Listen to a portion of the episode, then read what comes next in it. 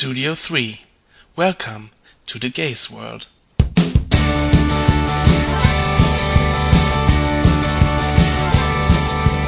Hello, this is Jan again from Saarbrücken, Germany, talking to you in English.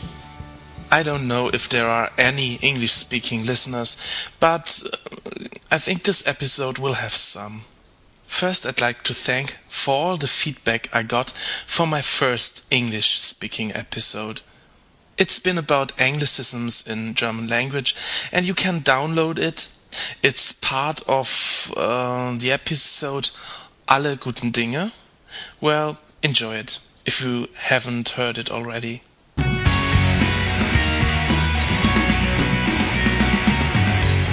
Trying to speak English, struggling with the TH, it reminds me of a sketch I once saw. It's a sketch of the great German entertainer Loriot. A German TV announcer tells the audience a synopsis of the English soap opera The Two Cousins. It's the story of Lord and Lady Hesketh Fortescue. She tries to pronounce everything correctly, but finally she gets in a complete muddle. This TV announcer was portrayed by Evelyn Hamann, a great German actress that died last Monday at the age of 65. I liked her a lot, and it's been shocking to hear that she has died. I'd like to dedicate this episode to her. I think I'm gonna have some pronunciation problems as well.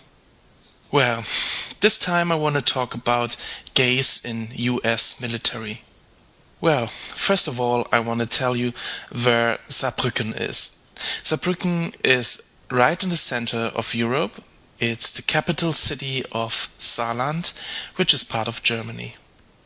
Well, and Saarbrücken is quite close to the French border and kind of close to Ramstein and Kaiserslautern which some of you might know. Ramstein Air Base has become the biggest US base in Europe. It's quite close to Kaiserslautern and Mannheim, with their gay scenes and gay clubs. It's not unusual to meet Americans there. Most of them are soldiers within the army. It's quite difficult for them to live their homosexuality. It's only possible in their free time and still they have to fear to be recognized.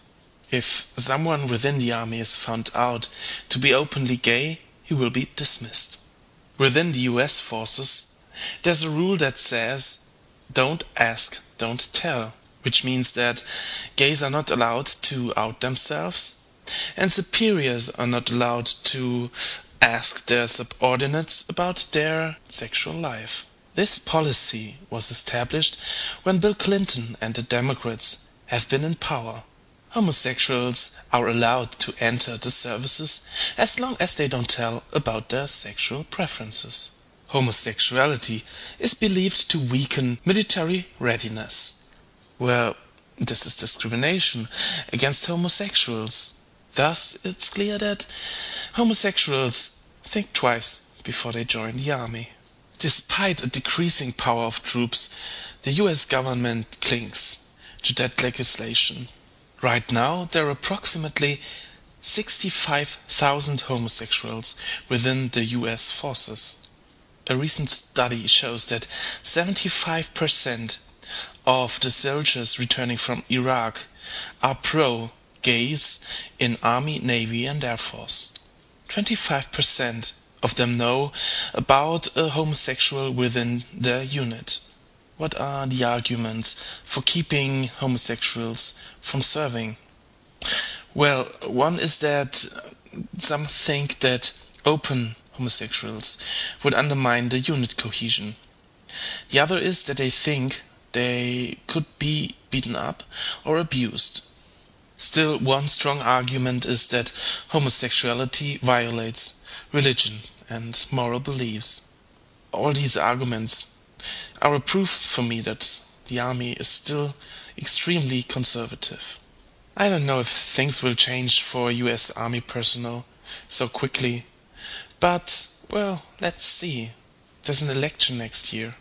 The strongest argument pro homosexuals within the army is that sexual orientation has nothing to do with job performance. After all, I think that people shouldn't kill one another. What's all these army, soldier, and war thing about? Two men shouldn't make war, but love.